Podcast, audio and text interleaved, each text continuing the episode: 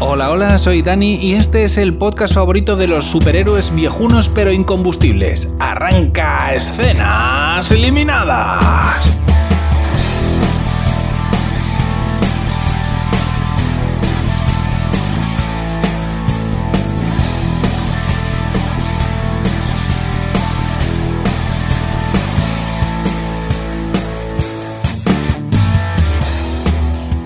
Esta semana voy a contaros el piloto de Jupiter's Legacy, una nueva serie de Netflix que se centra en superhéroes. Hay, unos superhéroes que ya son viejunos y que obtuvieron sus poderes de alguna manera y otros que son, digamos, la nueva generación de superhéroes que son sus hijos que están intentando aprender para hacerse cargo del negocio de, de salvar a la humanidad. Y nada, pues vamos a ver qué ocurre en este primer episodio. El episodio comienza con unos niños jugando en una especie de parque sin supervisión adulta. Y están jugando a los superhéroes. Van disfrazados con unas capas cutres y están ahí jugando a, los buenos y los malos en versión superhéroe.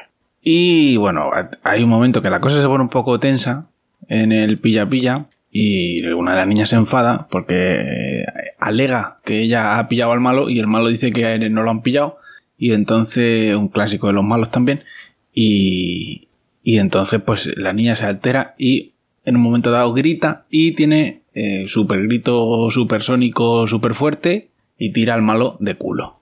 Y entonces claro, el niño se asusta, sale corriendo y el otro niño pues se queda con ella tranquilizándola y en ese momento aparece un superhéroe adulto que resulta ser el padre de la niña.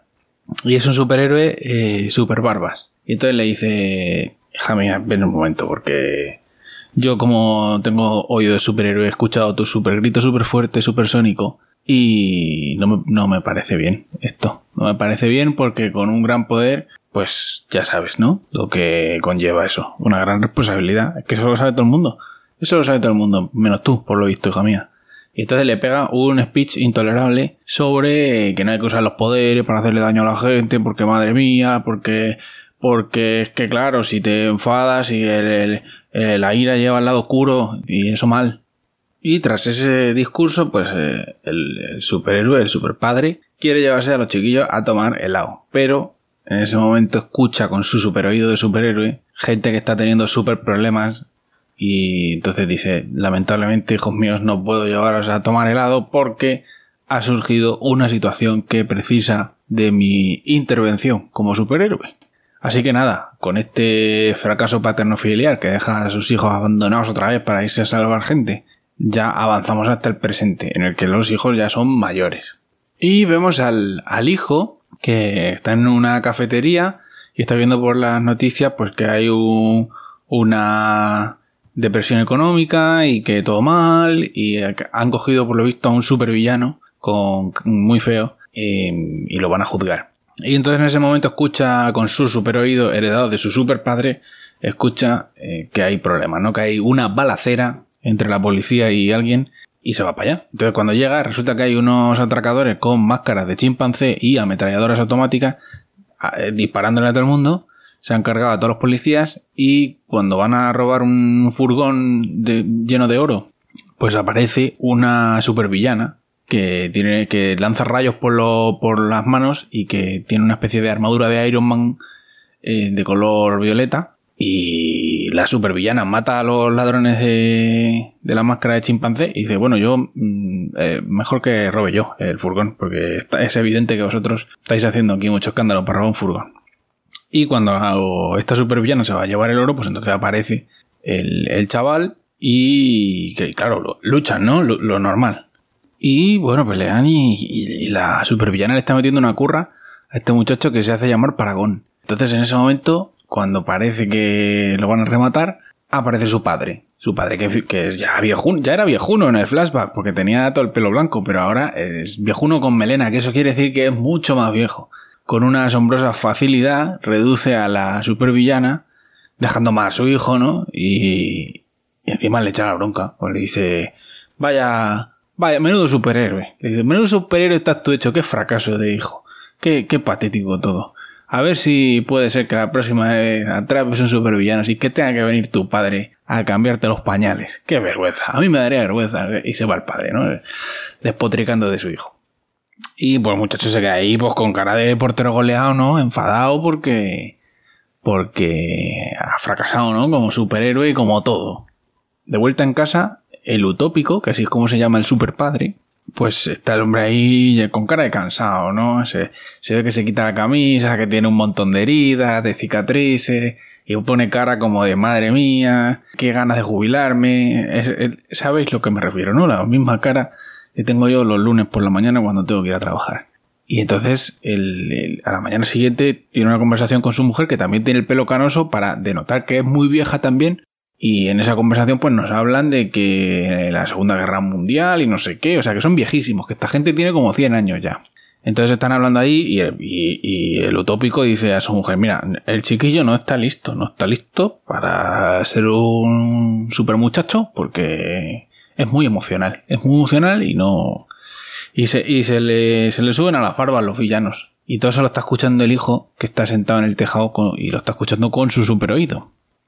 Y eso mal, eso mal, claro, porque estás escuchando a tu propio padre criticarte y eso qué mal, eso qué feo. Entonces aparece su tío.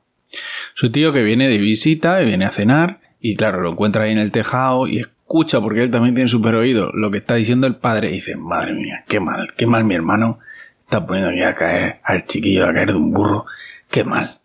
Y entonces trata de animarlo y le pregunta que, que, cómo era su padre cuando, cuando eran jóvenes antes de tener poderes. Y entonces vemos un flashback de 1930 en el que los dos hermanos, el utópico y, el otro, pues son más jóvenes, eh, tienen como 30 años, 30 y tantos, y, están ahí discutiendo porque tienen un negocio con el padre, trabajan para su padre en una especie de, empresa de construcción y el, el padre y, y, el utópico se quieren lanzar ahí a invertir a lo loco y su hermano pues no quiere. Dice que, que no está la cosa para invertir, que, que, la, que la economía se está yendo a pique y que no, y que no conviene.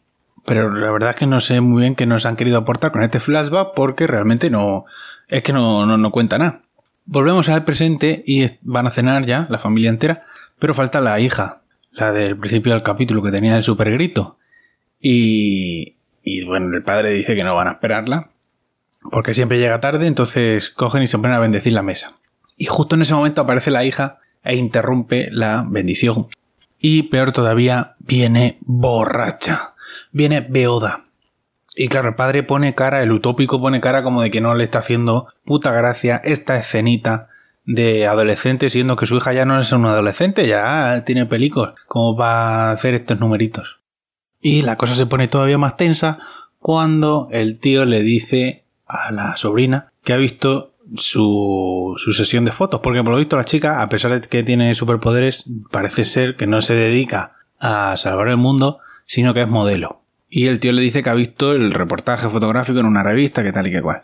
Y entonces la madre pregunta, ah, ese es el reportaje que has hecho para, para Marie Claire, no sé qué, una firma de lencería. Y la cosa se pone peluda porque el padre dice, no, no, ese es el que ha hecho para no sé qué. Y entonces hablan del reportaje de la lencería y la cosa se pone un poco tensa porque, bueno, pues al padre pues mucha gracia no le hace que su hija salga en bragas en una revista.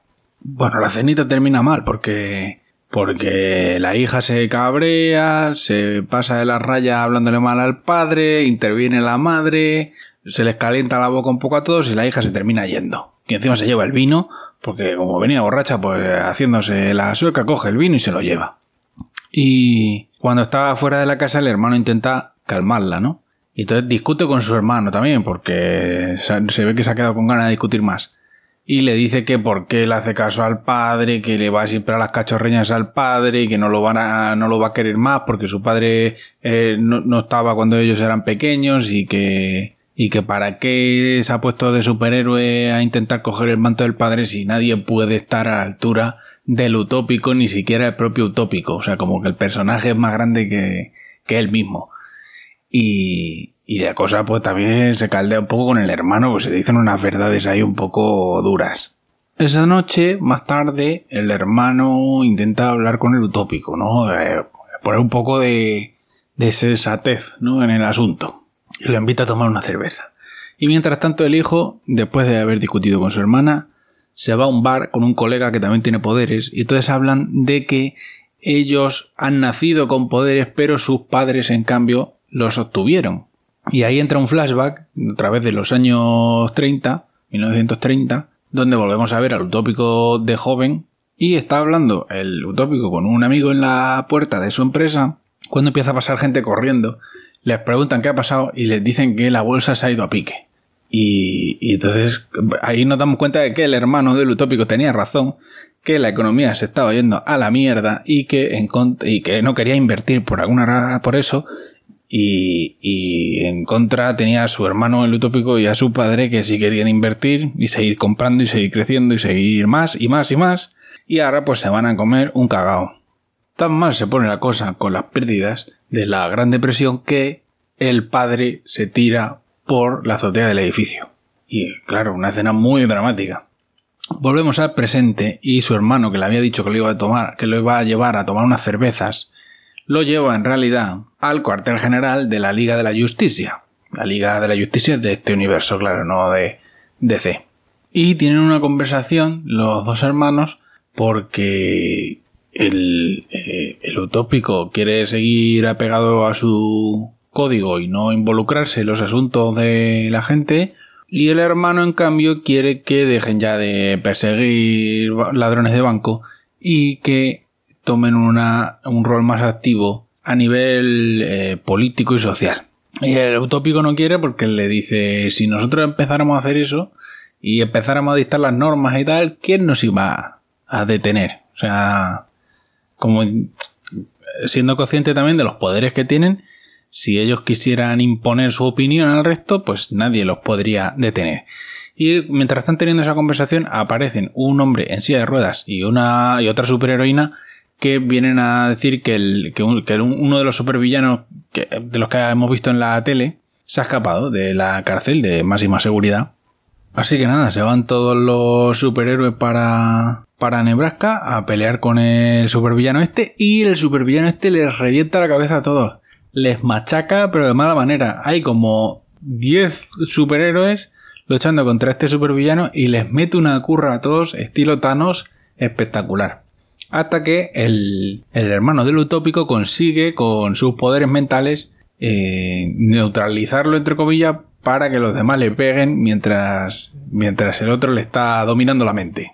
Y se piensan que ya está todo arreglado, porque no, no puede hacer nada en el, el, hermano del utópico lo lleva como una especie como de fantasía en una playa donde se supone que el otro está impotente, pero no lo está. Consigue doblegar la voluntad del superhéroe, se repone y les vuelve a meter otra curra a todos. Y cuando está a punto de ejecutar al utópico, su hijo, el Paragón, se lanza en picado y le da un puñetazo en la cara que le revienta. Pues vamos, le hunde la cara, básicamente. Y lo mata, claro. Eh, y entonces el utópico se enfada porque le dice, lo has matado, madre mía, porque tienen ahí como una, en su código del utópico, tiene como la norma de no matar, o sea, de que a los malos hay que neutralizarlos y, y todo lo que tú quieras, pero no matarlos. Y el hijo le dice, ya, pero no sé si te has dado cuenta de que nos estaba metiendo la curra a los 10 que somos, de que ha matado a dos y que te iba a matar a ti. No sé si eres consciente. Pero bueno, eh, no, el utópico no atiende mucho a razones con esto y se enfada con su hijo a pesar de que le acaba de salvar la vida. Y entonces el, hermano del utópico contacta con sus poderes mentales con la cárcel para ver cómo demonios se ha escapado este tío, que además por lo visto es súper peligrosísimo, o era súper peligrosísimo. Y por lo visto algo ha pasado en la cárcel de máxima seguridad donde tienen a todos los villanos, van para allá y resulta que Black Star, que es el, el malo que acaban de matar, pues resulta que está allí, que no era él el que han matado, o sea, no era él, pero un señor que se le parecía muchísimo si no era él. Y, entonces, pues ahí te deja el piloto con la intriga de saber qué demonios ha pasado aquí, cómo, cómo es que de pronto a este señor le ha salido un gemelier y, que lo que ha pasado ahí que no, que no queda claro, no se sabe. Y nada, pues la verdad que la serie tiene bastante buena pinta y a mí me interesa, me interesa bastante. Las series estas de, de superhéroes viejunos, a mí siempre me, siempre me han gustado. Las series como Powers, que te cuentan eh, historias de, superhéroes humanizados, entre comillas, me, interesan mucho. Eso es todo por esta semana. Si queréis contactar conmigo lo podéis hacer en mi cuenta de Twitter Escenitas y cualquiera de los capítulos anteriores de Escenas Eliminadas los podéis encontrar en la página web escenaseliminadas.com. Hasta la semana que viene.